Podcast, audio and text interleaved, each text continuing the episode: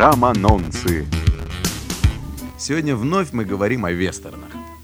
Ковбой по прозвищу Петух Кокборн соглашается на поиск похищенной дочери судьи вместе с техасским рейнджером Недом Петлером. На пути им приходится сражаться с ковбоями и индейцами, проявлять мужество и делать верный выбор. Это отличный вестерн с Джоном Вейном и Гленном Кэмпбеллом. Посмотрите, рекомендую. В эфире Роман Лукиный.